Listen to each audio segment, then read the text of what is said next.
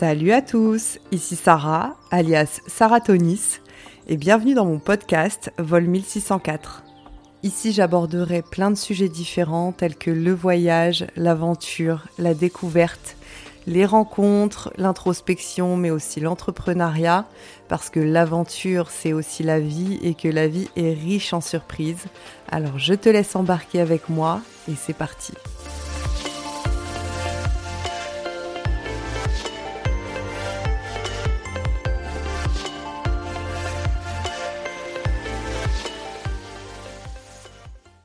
Hello Est-ce qu'on serait pas déjà sur notre deuxième épisode, nous?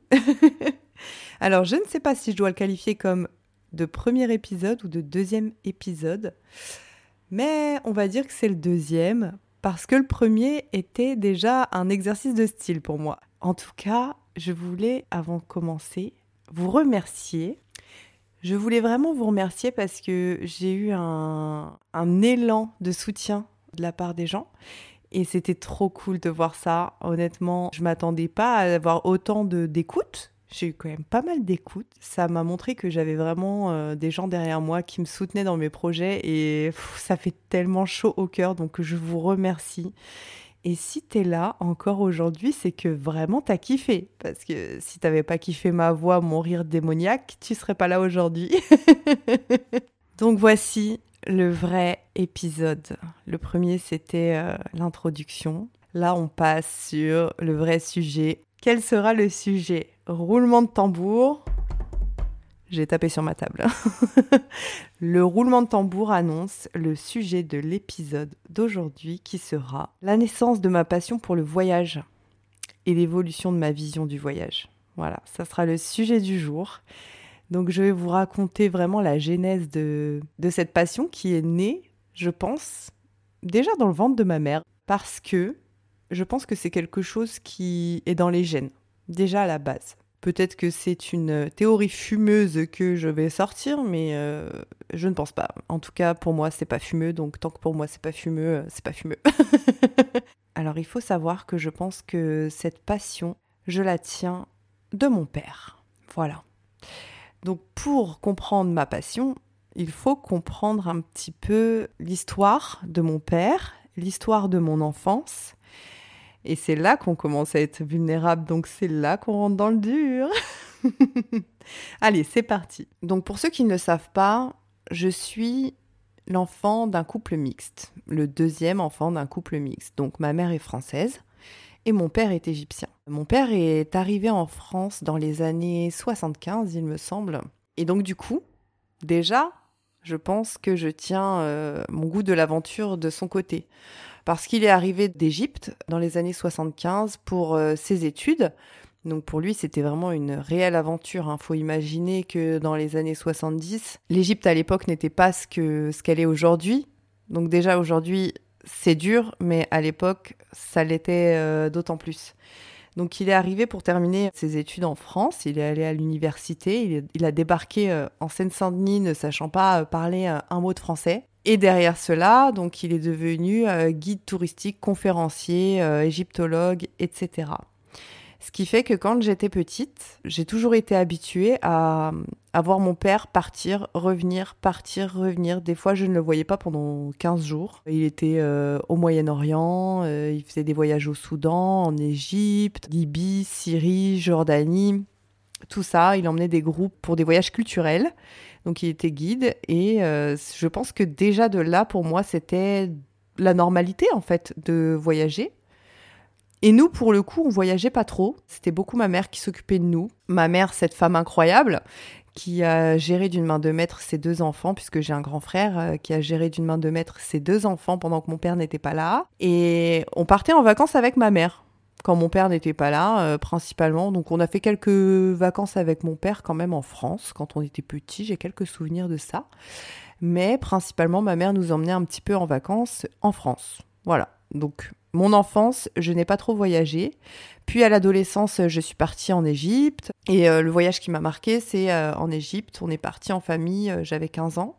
14 ou 15 ans, je ne sais plus. C'était principalement un voyage pour voir la famille du côté de mon père parce que lui, il est venu en France, mais le reste de sa famille est resté en Égypte pour la plupart. Donc on est parti en Égypte, on a fait un voyage d'une quinzaine de jours. Mais il faut savoir que ça n'était pas du tout le même style de voyage que je pratique aujourd'hui parce que c'était plutôt euh, grands hôtels et grands et beaux hôtels. Et puis euh, visite de la famille, donc on avait fait le Caire, Alexandrie. C'est là que est née ma passion aussi du bijou. C'est à ce voyage-là que j'ai découvert le trésor de Toutankhamon, que je suis tombée en amour, en admiration devant euh, les bijoux et cet héritage. Et voilà, petite aparté. Nous revenons au sujet parce qu'on ne va pas parler de bijoux aujourd'hui. Sarah, tu t'éparpilles, ça commence. Du coup, euh, nous avons fait ce voyage en Égypte et j'ai vraiment apprécié, mais c'est pas ce qui a commencé à vraiment faire naître en moi euh, cette passion. Donc voilà. Donc derrière ce voyage, pas grand chose à raconter. Et puis, quand j'ai eu 17-18 ans, 18 ans, 18 ans, j'ai eu mon permis à 18 ans. Hein, bah oui, on a son permis à 18 ans, donc j'ai commencé à voyager avec mes potes. Je suis partie en camping l'été avec notre voiture, euh, en toile de tente, tu vois le délire. On part à 4, à 5. On se retrouve à Biscarros, sous une tente dans un camping au bord du lac de Biscarros, à boire des bières, à manger du thon en boîte et à se laver dans les sanitaires du camping. Mais on kiffe. ah, eh, franchement, j'y pense avec tendresse à ce truc parce que c'était l'aventure, mais l'aventure, enfin, vraiment, c'est de la tendresse quand j'y pense parce que c'est l'aventure de la fin de l'adolescence, quoi. T'es là, t'as ton sentiment de liberté, t'es avec tes amis, vous prenez votre voiture, vous partez avec euh, vos sacs à dos dans, le coffre, des boîtes de thon, tu pars, euh, t'oublies euh, dix 10 000 trucs, mais t'en as rien à faire. Ça, c'est vraiment des souvenirs tendres. Et c'était une super semaine. On n'a rien fait de, de fou, hein clairement, on était au camping, on allait à la plage, on allait au bar le soir. Euh, je me souviens, c'était une espèce de guinguette, tout en bois. Euh, on mangeait des burgers, on buvait des bières, on rigolait, et puis on rentrait au camping, et puis voilà. Mais c'était le début de l'aventure, quoi. Donc cette phase-là, puis j'ai commencé mes études en joaillerie. Et euh, du coup, j'ai pas beaucoup voyagé. J'ai beaucoup voyagé en France pour mes études parce qu'effectivement, j'ai vécu dans quatre, quatre ou cinq villes différentes. Ouais pour euh, mon apprentissage de la joaillerie. Donc euh, là, j'ai pas mal vadrouillé. Mais là n'est pas le sujet. Troisième année d'études, je m'étais dit avec une copine, vas-y, viens, on part. Cet été, on part et tout. J'avais mis un petit peu d'argent de côté. Alors, pas grand-chose, mais euh, j'avais un petit budget. Et j'avais vraiment là cette envie de partir à l'étranger. Et là, on se retrouve pour notre premier voyage à deux, deux gonzesses de 19 ans ou 20 ans. Deux gonzesses qui se retrouvent à Benidorm, sud de l'Espagne. Enfer sur terre. ce voyage, sans déconner. Alors là, attention, accrochez-vous, parce que ce voyage, on s'est retrouvé. Donc, on a réservé un truc nul sur 20. On avait réservé à l'époque, c'était quoi la plateforme euh, Last Minute. Last Minute, euh, on avait euh, hôtel plus vol. Donc déjà, on se retrouve dans un hôtel, mais à côté d'une décharge à ciel ouvert à Benidorm, dans le quartier anglais. Ma copine était d'origine centrafricaine et bah, moi, métisse française égyptienne. On se retrouve dans le quartier anglais dans un hôtel miteux avec que des anglais. Limite, il y avait des croix gammées de tatoués sur les dos des mecs, skinhead, tout ce que tu veux. je vous jure que c'était, mais on s'est retrouvé là, c'était improbable improbable. Bref, voyage catastrophique, euh, sa carte se fait avaler dans un distributeur, on n'a jamais trouvé une banque pour nous, nous ressortir sa carte. Moi, je me suis fait voler des sous par des pickpockets dans mon sac à main. Et puis, trois jours avant la fin, on se fait agresser dans la rue. On se fait agresser dans la rue et on me vole mon sac à main. Donc, sachant qu'elle n'avait plus de carte bleue, moi je me fais voler mon sac à main. Et dans le sac à main, il y avait mon téléphone, il y avait tous mes sous, ma carte d'identité et tutti quanti parce que bien sûr t'es une petite naïve et que tu fais les pires erreurs de ta vie. Donc deux heures du matin, tu te fais arracher ton sac. Moi, j'ai couru derrière le mec, j'ai hurlé, mais complètement inconsciente, la fille. Il a fini par jeter mon sac euh, dans un buisson. Heureusement, il a laissé la carte d'identité parce que sinon, j'étais foutue, quoi. Catastrophique, nous, en larmes, on veut rentrer le plus vite possible. Moi, j'appelle ma mère de l'hôtel. Euh, elle essaye de trouver une solution. Au final, on est resté dans l'hôtel. La fin du séjour, on n'avait plus une thune, bien sûr. Et donc, du coup, euh, catastrophe. Voilà, premier voyage. Premier voyage s'annonce à couleur. Après ça, je suis partie en Martinique avec une amie. C'était en 2014, il me semble. Et euh, super voyage. Ses parents étaient militaires et donc avaient été mutés pour quelques années euh, en Martinique. Et on est parti en Martinique toutes les deux, chez ses parents. C'était super cool. En plus de ça, son père, moniteur de plongée. Franchement, c'était trop bien. On a fait de la plongée à fond. J'ai passé mon niveau 1. on était super bien accueillis. On a visité la Martinique en long, en large et en travers, et c'était top. Et là, je me suis vraiment dit, ouais, en fait, je kiffe explorer, je kiffe ça. Donc, euh, je pense que là, déjà, j'ai commencé à avoir un, petit clic qui a cliqué dans mon cerveau. Donc, si elle m'écoute, et je sais qu'elle m'écoute, merci à toi pour ce voyage. Merci de m'avoir invité. Merci à tes parents de nous avoir reçus parce que c'était vraiment. Euh, enfin, j'en garde des super souvenirs, des super images dans ma mémoire. Donc, euh, voilà. Et Derrière ça, 2015, je crée Atonis. Donc après un parcours d'apprentissage, de travail euh, dans différentes maisons de joaillerie où en fait, ben, ça m'a carrément dégoûté euh, du métier. Je suis rentrée à Reims parce que je suis originaire de Reims. Et après avoir fait le tour de France, je suis revenue à Reims. Euh, je suis revenue chez mes parents à 24 ans. Hello, temps guidé, temps moderne. Et je suis revenue exactement, presque en même temps que mon frère, qui lui a presque deux ans de plus que moi. Donc on s'est retrouvés deux tanguis à revenir dans le nid familial. Pour le plus grand bonheur de nos parents, je pense que on a fait des heureux vraiment. Ils ont adoré nous, retrouver. Et là, je décide de me lancer dans l'entrepreneuriat. Voilà. Je me lance dans l'entrepreneuriat un peu euh, en dilettante. Honnêtement, ça, je ne l'ai pas trop vu venir. C'est-à-dire qu'au bout d'un moment, je me suis dit, allez, y a là, on y va. Et donc, euh, les années qui ont suivi mon lancement de marque d'Atonis, j'ai été dévouée. J'ai été dévouée au développement de mon business. C'est-à-dire que sur les trois premières années de mon business, je mangeais, rêvais, euh, réfléchissais, pensais, euh, je buvais Atonis. Je buvais à Tonis, surtout que la première année, donc euh, je lance à Tonis, je crée euh, le petit atelier de 6 mètres carrés dans le garage de maman. Merci maman. donc euh, cette première année, je l'ai passée à développer des premiers modèles, des prototypes, de la recherche créative et tout, c'était trop cool. Et du coup, sur cette première année, mis à part quelques petits city trips, je n'ai pas vraiment voyagé. Donc, euh, j'ai fait Budapest, Porto, Rome. D'ailleurs, Budapest, sacrée histoire. Ça, ça fera l'objet d'un podcast complet parce que, oh là là, laisse tomber l'aventure. Mais voilà, j'ai commencé à intégrer les cercles de créateurs de, de Reims. Donc j'ai commencé à rencontrer euh, différents créateurs, différents artistes, euh, me faire des contacts, c'était trop cool. Et là, je rencontre deux créatrices de mode. Donc il y avait euh, Louise et Alexandra. Et on était toutes dans la création de nos business. On avait toutes commencé à peu près au même moment. Une émulation s'est créée.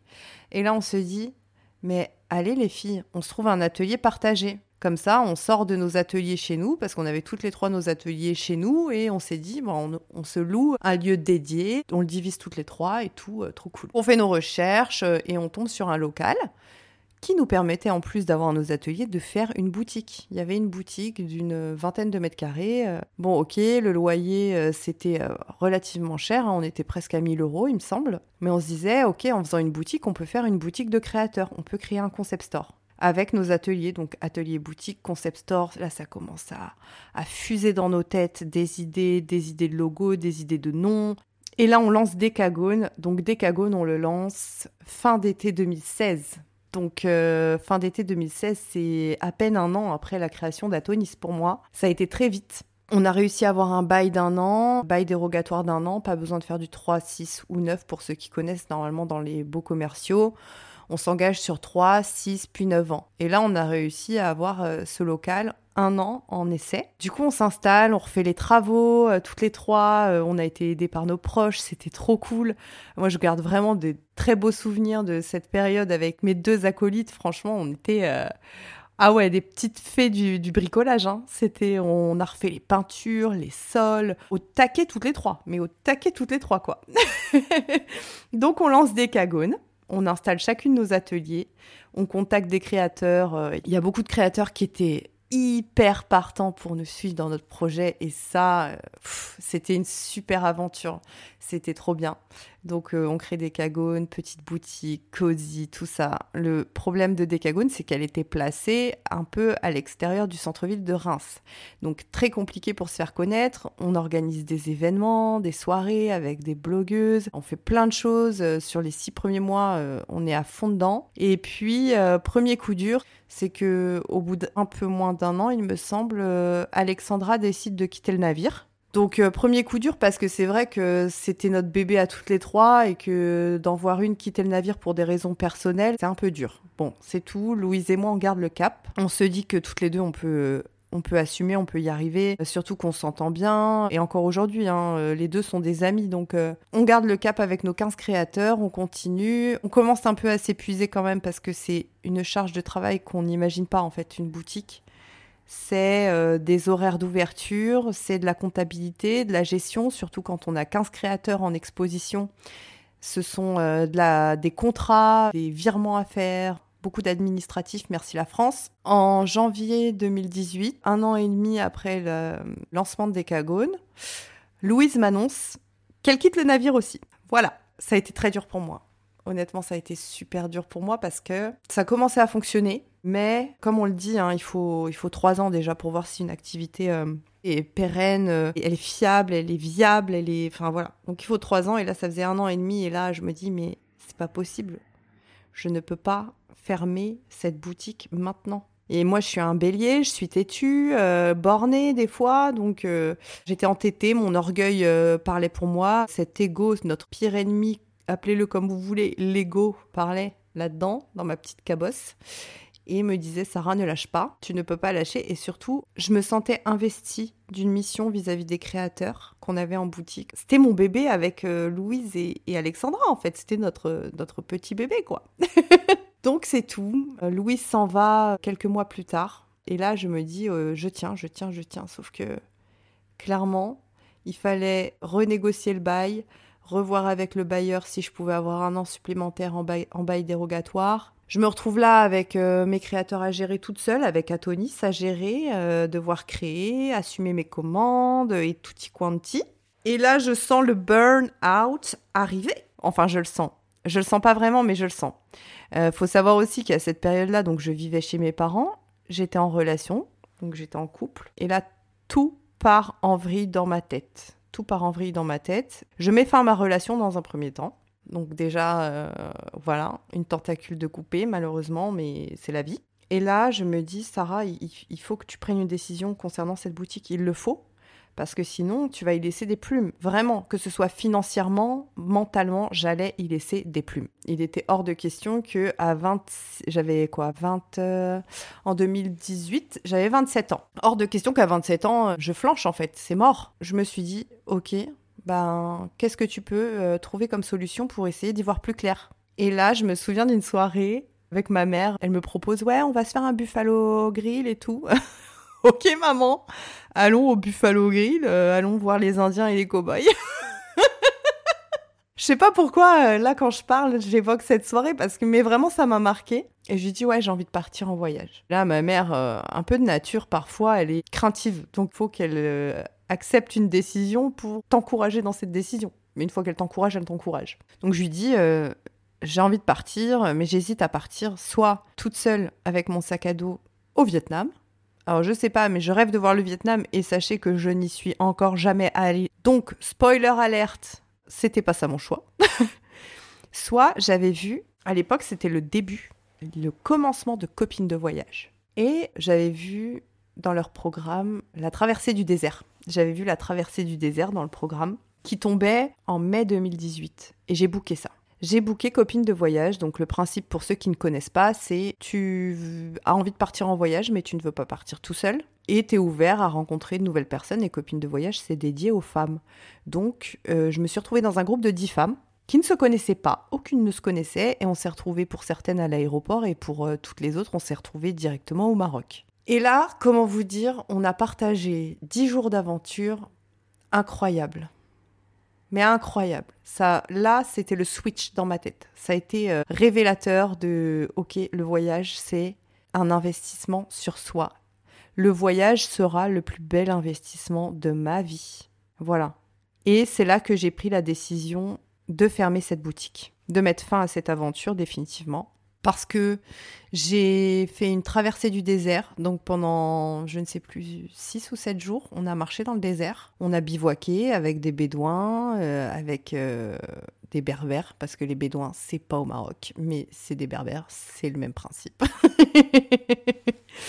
Donc on a marché avec notre caravane de dromadaires, on faisait le bivouac tous les soirs, on introspectait avec les filles, il y avait beaucoup de discussions entre nous autour du feu de camp, beaucoup de remises en question pour chacune, on s'est rendu compte qu'on était toutes là pour trouver des réponses à une question ou plusieurs questions. Donc on était toutes là pour une raison et pas par hasard. On a partagé cette aventure qui était incroyable. Je me suis fait de réels amis pendant cette aventure. Donc ça c'est un premier tips que je te donne si tu as envie de partir en voyage, mais que tu n'as personne pour partir en voyage et que tu ne te sens pas prête encore à passer le cap du voyage solo, va avec copine de voyage si tu as les moyens de payer. Honnêtement. Va avec copine de voyage ou un autre organisme du genre qui regroupe des voyageurs dans le même état d'esprit, dans le même délire. Et va te faire une aventure parce que je te garantis que tu vas en ressortir grandi et avec des nouveaux amis. Parce que ce genre de voyage, en tout cas, le voyage aventure, hein, je parle du désert là pour, pour le coup. C'était une mise à l'épreuve pour nous. Et en fait, euh, on s'est toutes retrouvées à soutenir, à se voir pleurer pour certaines. Et je me souviendrai toujours de ce jour où j'ai pris la décision de où j'ai pris la décision de fermer cette boutique. J'étais en haut de la grande dune de chez Gaga, assise à regarder le sunset. Et là, je me suis dit, Sarah, est-ce que si tu gardes cette boutique, tu la possibilité de vivre la vie dont tu rêves, parce que là, j'étais en train de vivre la vie que je rêvais en fait. Voyager, me ressourcer, recharger mes batteries, aller à la découverte de l'autre, partager avec l'autre. Surtout ce voyage, il était très immersif dans la culture euh, berbère marocaine. Et là, je me suis dit, ok, en fait, c'est une prison. Cette boutique est une prison. Mets ton ego de côté, mets ton orgueil de côté, regarde les choses objectivement sans ego, sans orgueil, est-ce que cette boutique est faite pour toi? Est-ce que ce format de business, ce format de vie est fait pour toi?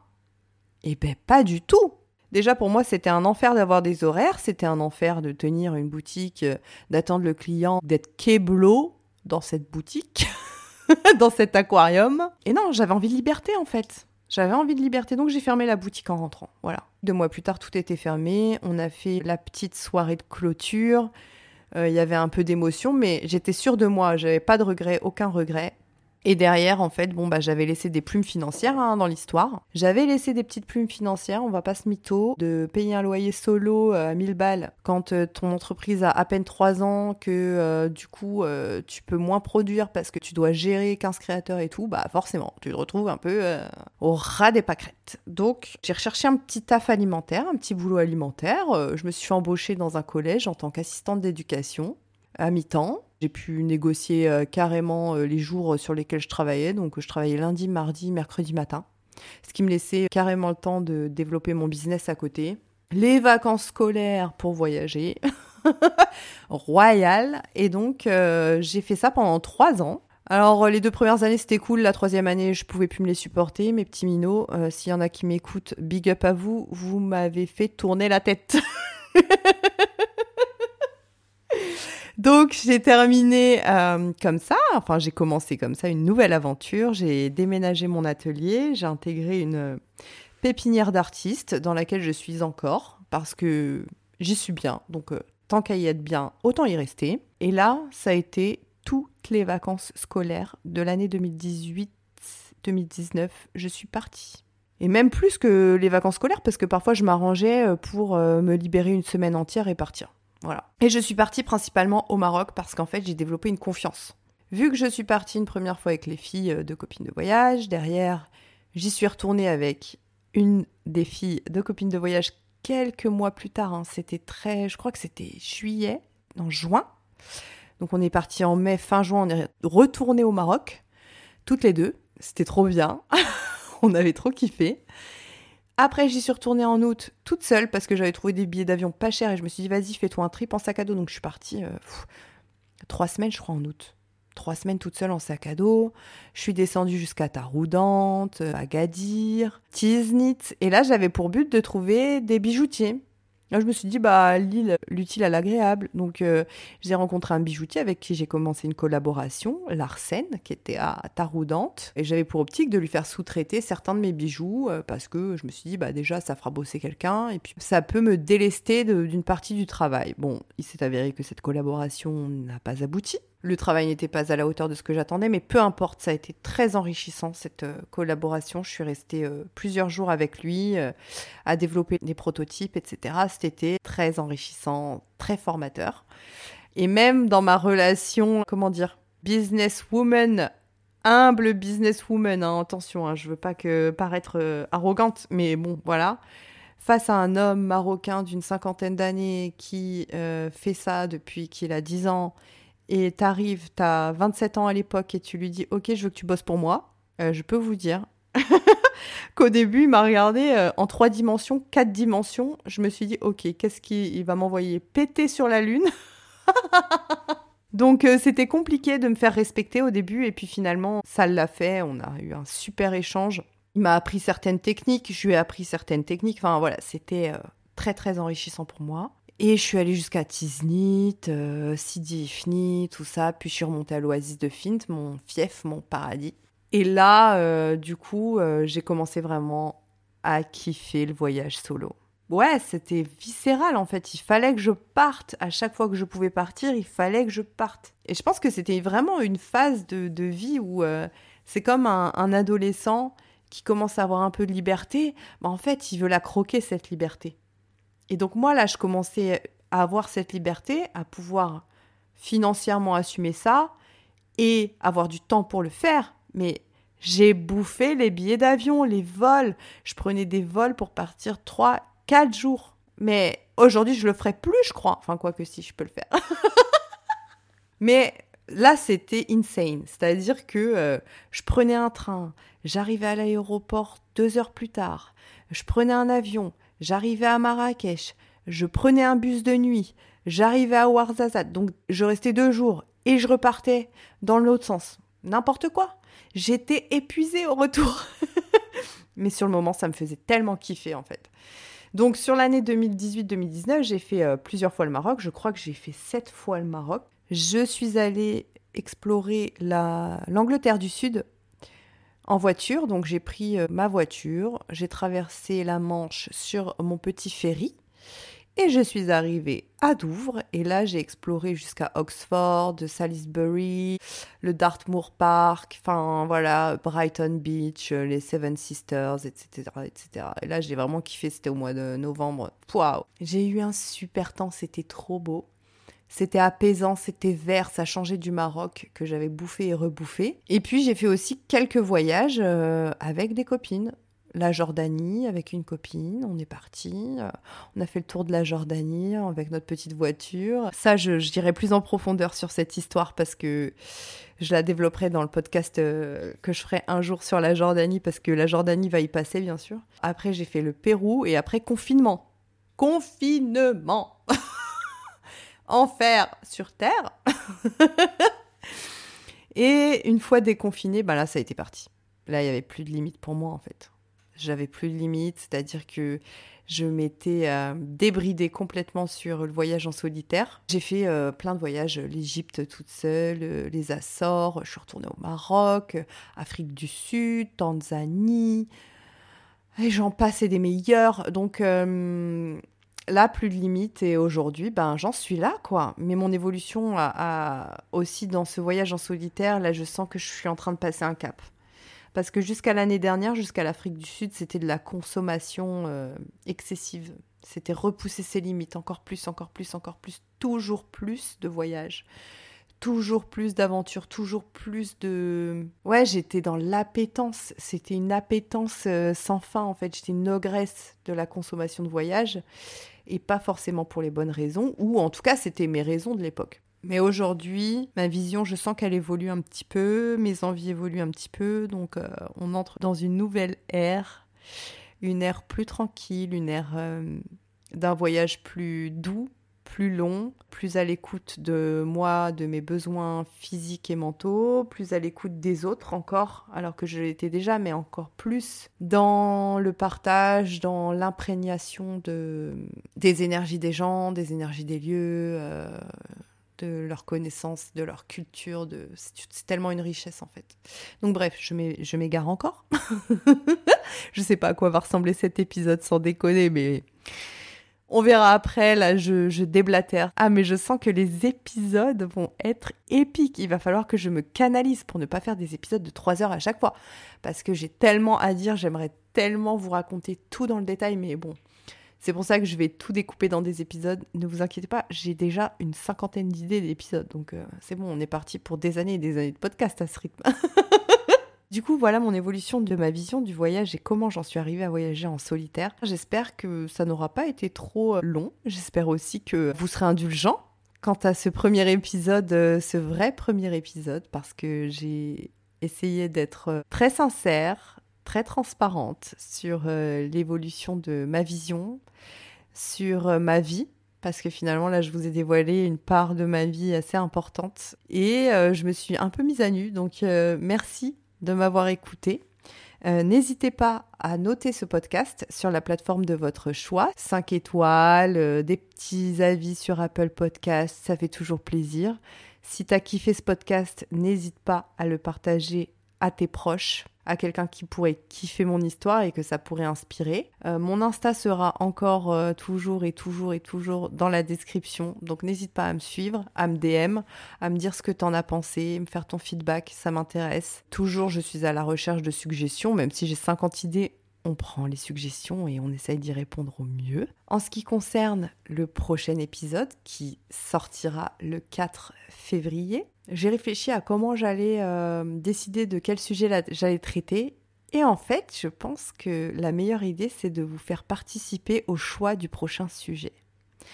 Donc pour ce prochain épisode, ce qui est sûr, c'est que je vais vous raconter l'un de mes voyages, l'un de mes plus beaux et plus marquants voyages, surtout l'un des plus marquants et qui m'a marqué sous plusieurs aspects.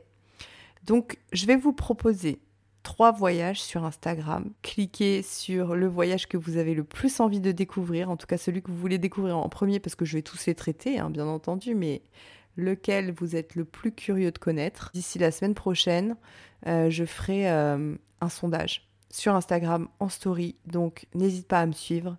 N'hésite pas à choisir quel sujet tu veux que je traite, quel voyage tu veux que je te raconte. Donc merci de m'avoir écouté encore une fois. Merci pour ton implication auditive et j'ai hâte de te retrouver et de savoir quel sujet je vais traiter le 4 février. Je t'embrasse et à bientôt